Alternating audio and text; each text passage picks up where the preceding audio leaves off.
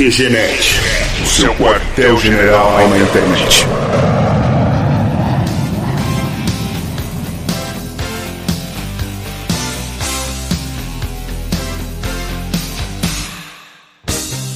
Começa mais uma edição do QG Podcast do QGNet.com.br. Aqui é o Mark, eu queria ver uma geladeira chegar a 88 milhas por hora. Aqui é o Alan e I'm back.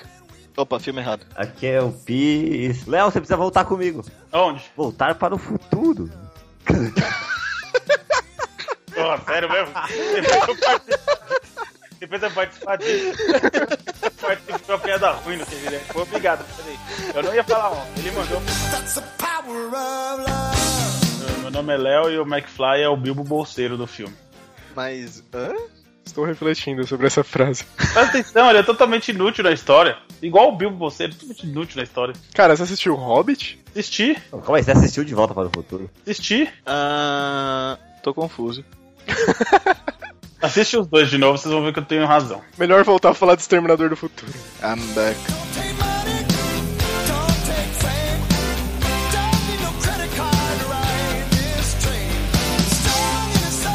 Nessa edição a gente vai falar sobre a trilogia clássica de Volta para o Futuro que marcou a infância de todo mundo aí. O primeiro filme saiu em 85 e se tornou um grande clássico do cinema, né? Assim, foi eleito um dos 10 maiores filmes de ficção científica da história. E esse filme acho que todo mundo assistiu, não conheço ninguém que não tenha assistido e alguém que não tenha gostado. Apesar que, bom, o Léo não gostou de Vingadores e não gostou do Batman. Você não gosta do De Volta pro Futuro também, Léo? Cara, você comparar de volta pro futuro a Vingadores e Batman é um sacrilégio, cara. Você devia, você devia lavar sua boca com sabão. Eu tenho que concordar, mano. Tá louco, não tem nem comparação de volta pro futuro com esse. Não tem nem, nem comparação, cara. Entendi. Então tá. Bom, o primeiro filme do De Volta pro Futuro foi lançado em 85, como eu já disse, nos Estados Unidos, em julho. Só que no Brasil ele chegou só de 29 de dezembro. Tipo, levou aí seis meses pra chegar no Brasil. Na época era outro. Tanto que hoje em dia tem muito filme que sai primeiro no Brasil e depois lá nos Estados Unidos, né? Conta de pirataria e tal. tipo, tipo, Deus é brasileiro, homem que copiava, esses filmes Da assim, Marvel né? aqui. Foi boa, Marco, essa. Já tem o Tropa de Elite 4. né? Não, é verdade, pô. Tem filme que é lançado primeiro no mercado internacional e depois lançado no mercado dos Estados Unidos. É uma questão de O pirataria filme mesmo. da Marvel sai sempre primeiro no Brasil. Xuxa É. só baixinhos. Cara, será que esses filmes saem nos Estados Unidos? Tipo, Tropa de Elite, ok, mas será que, tipo, Xuxa os Baixinhos sai mercado estrangeiro? Não, né? Pelo amor de Deus. Lógico que sai, os caras compram até ovo de Páscoa daqui, não vai comprar esses. Até o Michel Teló tá vendendo pra caramba lá fora, né? né? Ovo de Páscoa, como assim? Você nunca viu, não? Os caras vendem ovo de Páscoa pra gente aqui por 50 conto e vende lá por 4 dólares. Eu tinha visto essa piada com o Panetone. Mas isso é de verdade? Não, é sério, tô falando sério. Tá bom. Então tá. Bom, esse filme, ele rendeu em todo mundo 380 milhões de dólares, que é uma quantia expressiva, ainda mais considerando, a gente tá falando da década de 80 aí. Detalhe que o filme custou 19 milhões de dólares, e assim, ele rendeu 20 vezes mais do que ele custou. Hoje em dia nenhum filme faz isso, né? Na verdade faz, aqueles filmes de terror de baixo orçamento fazem, mas tudo bem. É, mas não fazem 380 milhões. né? Você falou 20 vezes, você não falou 300 milhões. Teve orçamento de 3 milhões e rendeu 50, 60, e aí? O que, que você me diz, hein, senhor matemático? E. Mas tudo bem, vamos voltar pro tema. A direção do filme foi do Robert Zemeckis, que também dirigiu Forrest Gump e Náufrago. Ele virou um amigo do Tom Hanks depois, né? E a produção do filme foi do Steven Spielberg. Um detalhe que eu tava vendo é que esse primeiro filme, é, a agenda do Michael J. Fox não tava batendo, que ele era a primeira opção mesmo pra fazer o Marty McFly. E daí um outro cara, na época era o Eric Stoltz, que assim, ele não fez nenhum outro filme muito expressivo. Ele chegou a gravar várias cenas, ele gravou praticamente o filme inteiro com o Marty McFly. Só que consideraram que ele era muito dramático, ele passava um ar muito de ser mais velho e tal. Então acabaram refilmando o filme inteiro com o Michael J. Fox, tipo, aumentou o orçamento de 3 milhões só por causa dessas regravações. Ah, é legal isso porque ele é o único, um dos únicos caras que o nome dele no, de verdade é mais legal que o nome no filme, né, cara? Michael J. Fox e Marty McFly. Eu tenho uma teoria desses filmes, sabia? Você sabia que. Teoria não, é verdade. Você sabia que eh, teve uma hora no filme ó. que eu não lembro exatamente a hora que foi, que dá uma porra de um pau na máquina, eles vão pro muito no futuro, na volta eles trazem o ET dentro do carro, velho. Por isso que o ET aparece lá no outro filme depois. O ET aparece no outro filme? É, o ET, o filme, o ET, caramba. Que tipo É, então, só um detalhe, eu tava falando do Eric Stoltz, é, se vocês assistirem o Blu-ray ou DVD do filme, tem como extra algumas cenas, eles mostram cenas que foram gravadas com esse cara, né? É interessante, curiosidade mesmo. É só pra não falar pro cara não gastar dinheiro à toa, né? Também vale dizer que a primeira opção pro Emmett Brown não era o Christopher Lloyd, era o John Lithgow, tá fazendo comédia agora, também nunca fez um papel muito expressivo. Mas enfim, a história do De Volta pro Futuro é um moleque que vive na década de 80, né, em 85, ele tem um amigo que é um cientista. Na verdade, eu nunca entendi se ele é um amigo ou se ele trabalhava pro cientista, mas enfim. E esse cientista, o Dr. Emmett Brown, ele constrói uma máquina do tempo. A ideia dele era conhecer toda a história e desvendar vários mistérios e tudo mais. Só que na hora que ele vai testar a máquina do tempo e fazer a primeira viagem, e detalhe que essa máquina do tempo, que era um DeLorean, ela era alimentada por plutônio. Aparecem uns terroristas sírios, se não me engano, que venderam o plutônio para ele e meio que matam o doutor. Fugindo. Meio que matam? Os caras dão uma rajada de metralhadora nele, velho. É da hora que ele tava fugindo do, dos terroristas, mas a van que ele usa tem o nome dele, né? É tipo o The Boy Lloyd tentar se esconder no meio da multidão. É, então, ele carro tá- dele, né? tem o nome gigante dele, é Emmett Brown e tal. E daí, É, nessa hora, o Marty McFly entra no DeLorean, sem saber direito como funcionava, e começa a fugir dos terroristas, que iam matar ele também, né? Afinal, não precisa ter nenhum treinamento, né? É só dirigir, cara. Mas por que terroristas treinamento. ele? Eu não entendi. Então, o Emmett Brown meio que tinha sacaneado os terroristas pra conseguir o plutônio, pelo que eu entendi, né? Tipo, ele não pagou o plutônio. E daí os terroristas vão atrás dele por causa disso. Só que assim, enquanto conversava com o Marty, o o Emmett Brown, ele tava explicando da máquina do tempo, do capacitor de fluxo e tal, e ele digita lá no, no mostrador do DeLorean o dia que ele caiu no banheiro e teve a ideia do capacitor de fluxo, né? Que era o ano de 55, se não me engano.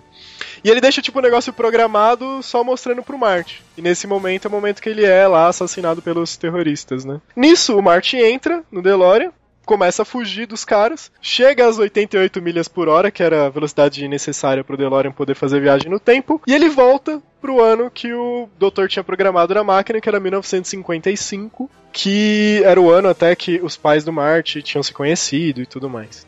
Daí ele consegue voltar no tempo e chegando no passado, ele tem que. Ele conta com a ajuda do Emmett Brown mais jovem pra viver altas aventuras e conseguir voltar para o futuro. O de fez igual, tipo, Mas é, apontando tá- coisa que até Deus duvida. Tem Mas sabe o que eu tava detalhes. pensando, cara? Física quântica. É.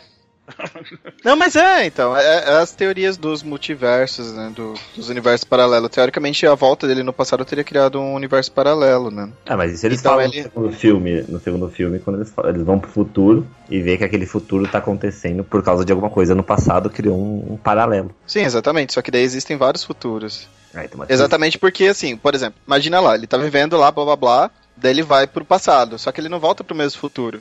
Sim. Você entende? Porque quando ele chega lá, o pai dele já não é mais idiota, né? Sim. Então, Tipo, deixou de existir naquele, naquele presente que quando ele volta pro passado. É, tipo, Ele morre, grande- a família dele, tipo, nunca mais vai encontrar ele. Todo mundo vai ficar triste pra caralho pra sempre. é tipo, a máquina do o DeLorean, na verdade, então é uma máquina interdimensional e não do tempo. Hum, pode ser. Ó, da hora, Se hein? pen- Se você pensar nisso, sim. É que até, tem uma teoria sobre isso, né, que é a- as diferentes visões entre viagem no tempo, né? O Exterminador do Futuro ele tem uma visão e o De Volta pro Futuro também tem uma visão diferente do, do que seria a viagem no tempo, né? Essa criação desse ou o universo que você tá vivendo, aquela linha do tempo acaba deixa de existir, ou ele cria uma segunda linha do tempo em paralelo e onde na verdade a pessoa passa a existir, né? Ela não existe mais nas duas linhas do tempo, né? Inclusive aquele momento que ele se vê quando ele volta, né, pro futuro, que na verdade é o presente de um outro de um outro acontecimento. Ele se vê entrando no DeLorean e indo embora, né? E daí quando ele chega lá, o doutor na verdade estava usando o colete à prova de balas porque ele tinha deixado um- uma coisa pra ele no passado, um bilhete pra ele no passado falando que iam assassinar ele. Então até naquele momento que ele vai morrer, poderia ser que o, o doutor não tivesse morrido, né? Ou aquela linha do tempo simplesmente desapareceu, sei lá. O Alan Não. conseguiu deixar um filme legal chato, velho. Puta que pariu, velho. Ah, Mas é muito louco não, essas é que, é, pensa assim, ó, pensa, pensa no problema. O presente que eles deixaram foi uma bosta, porque o, o doutor morreu e ele sumiu. Tipo, imagina pras pessoas que ficaram naquela linha do tempo. Fudeu. É. Ué, mas se ele for morto ou sumido, dá no mesmo. Então, a- o pai dele continua sendo o Zé Mané, a namorada dele ficou sem ninguém, o doutor morreu. Puta, velho, fudeu. Não adianta nada ele voltar no passado, teoricamente. Cara, mas tá Naquela bom, linha do tempo, não. não. mataram o Newton, ou sei lá, Da Vinci. Mataram um moleque preguiçoso maconheiro, com certeza que ele era maconheiro. por isso, por isso, por isso que o doutor escolhe ele. Você acha que o doutor escolhe ele por quê? Vou mandar É. esse maconheiro aí pro passado, porque se der merda, ninguém vai sentir falta dele. Ai, meu. Lógico que é. Cara, mas então. um detalhe até um negócio que o Alan falou que ele volta no futuro e vê ele mesmo voltando e tal. É, isso me lembrou um detalhe que os outros filmes, o 2 e o 3, principalmente o 2, foi gravado tipo 4 anos depois do primeiro filme. Só que eles fizeram um esquema, o segundo filme, isso na época com bem menos tecnologia que tem hoje, os caras do segundo filme começam a interagir com cenas do primeiro filme. Isso é fenomenal, porque tipo, o cara aparece no mesmo cenário, mas em outro ângulo, daí mostra uma cena do primeiro filme com ele tocando guitarra lá. Puta, é bem Sabe louco. que, é, sabe o que é interessante, cara? Tem o, o Family Guy lá, tem um episódio que é, bem- é mais ou menos nessa direção, só que daí o que acontece? Aquela parte da história onde os dois se encontram no mesmo, tipo, na mesma linha do tempo, teoricamente cria um loop infinito no processo. Entendeu? Porque ele sempre vai voltar, ele sempre vai se ver morrendo e depois aquilo vai continuar infinitamente. Então, teoricamente, isso é um paradoxo, né? Poderia acabar com todo o espaço e tempo se isso acontecesse de verdade. É, o doutor fala isso, né? Se você se encontrar com você mesmo no passado e vocês interagirem, a chance do universo explodir é o que ia acontecer provavelmente, né? Na verdade, a grande graça que eu vejo do filme é exatamente como eles brincam com isso. Especialmente, eu gosto muito do primeiro e segundo filme. Eu acho que o terceiro podia ter ficado de fora. do Oeste. Eu acho Cara, que no terceiro o cara faz uma locomotiva voltar no passado, velho. É, é da hora que assim, até o terceiro tá casado. No segundo filme, eles estão assistindo um filme do Clint Eastwood que eles repetem depois no terceiro filme. Mas o primeiro e o segundo eu acho eles bem casadinhos na história. Especialmente no segundo, quando ele volta pro baile em que tá o pai dele e ele naquela primeira viagem do tempo. Acho que é fenomenal essa cena. Bom, uma, Essa, essas partes é legal, mano. uma curiosidade que eu tava lendo é que o De Volta pro Futuro 3 deveria ser o 2, na verdade. Eles gravaram esse filme logo depois do primeiro filme. Só que daí eles escreveram. Enquanto era gravado, eles escreveram o roteiro do segundo filme e resolveram mudar a cronologia do bagulho. Porque não, não ia vingar um filme do passado, do futuro ia dar mais bilheteria, e blá blá blá. Inclusive, até tava falando de orçamentos no começo. O segundo filme que foi lançado em 89, ele teve um orçamento de 40 milhões e ele rendeu 331 milhões. O terceiro filme também teve orçamento de 40 milhões e rendeu um pouco menos, 244. Esse saiu em 1990. Ah, você falou Clint Eastwood, lembra que no terceiro filme ele se apresenta lá no passado como Clint Eastwood, né? É, no, e no primeiro, se eu não me engano, ele se apresenta como Darth Vader do planeta Vulcano. né? É, pro pai dele. Daí ele toca uma música do Van Halen. Daí o cara, ah, é música do capeta! Eu acho isso Default, até hoje. É,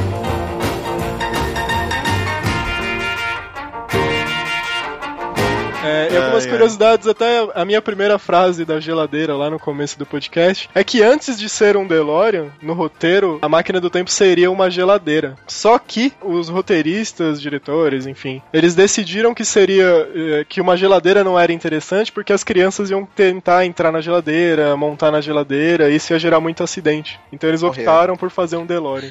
Cara, E esses idiotas, né? Cara, a gente e o nessa De- geração DeLorean, DeLorean é um carro que deixou de existir também, né? deixou. Lógico ele voltou pro passado, cara.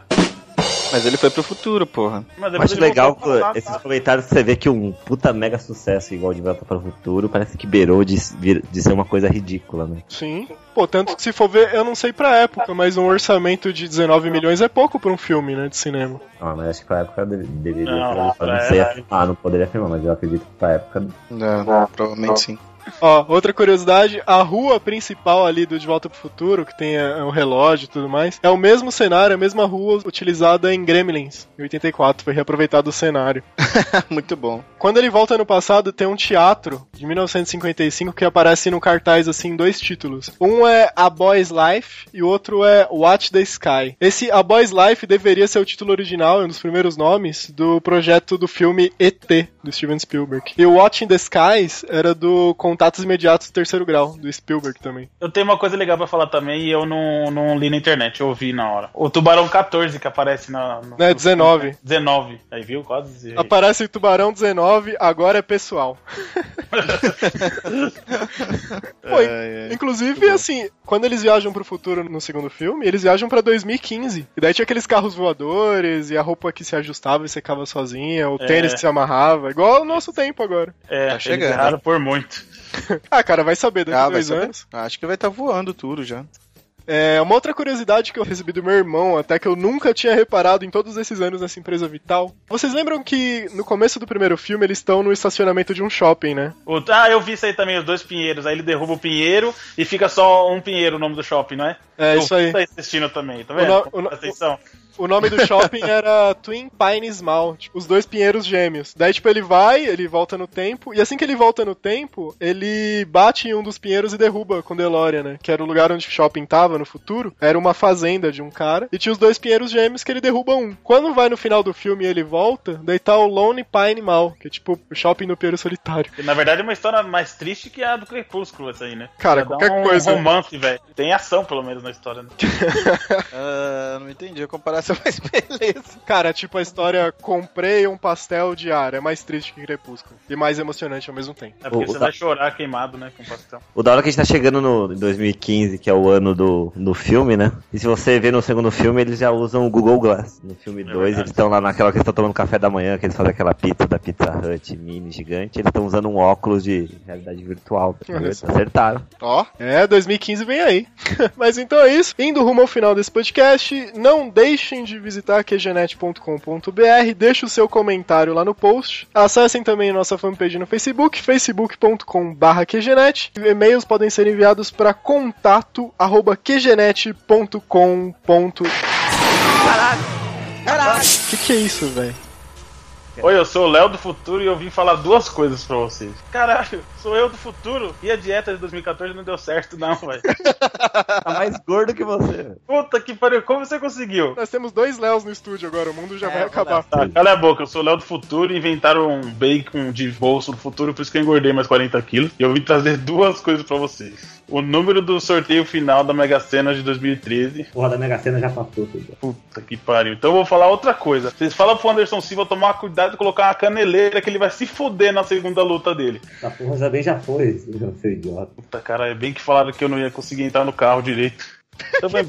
Bosta, sai da, sai da nossa realidade, mano. Vai, volta pro seu futuro, volta Eu preciso, eu preciso falar só mais uma coisa. O QGNet foi processado por uma piada que vocês fizeram daqui a dois podcasts.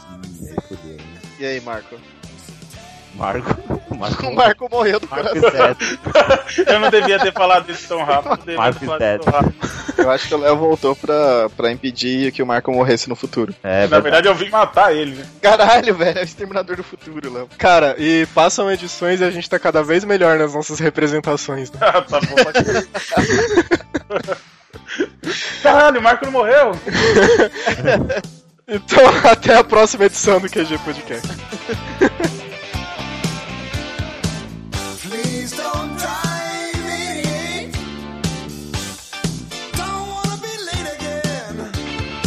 Opa, quase eu me esqueço de anunciar o vencedor do concurso que a gente começou na edição passada. Pra quem se lembra, a gente ia sortear um livro autografado do Monstro pra quem comentasse lá no podcast que foi uma entrevista com o Fábio Koala. E o vencedor do livro, obviamente uma das pessoas que comentou lá, foi o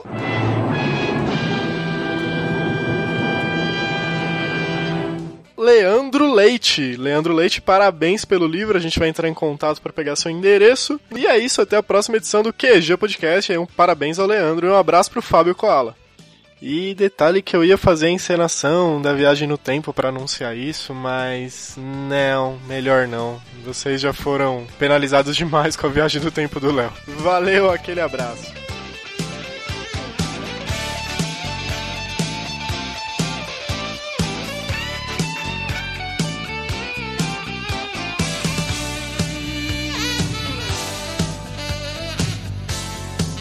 E só o detalhe é que ele custou 19 milhões.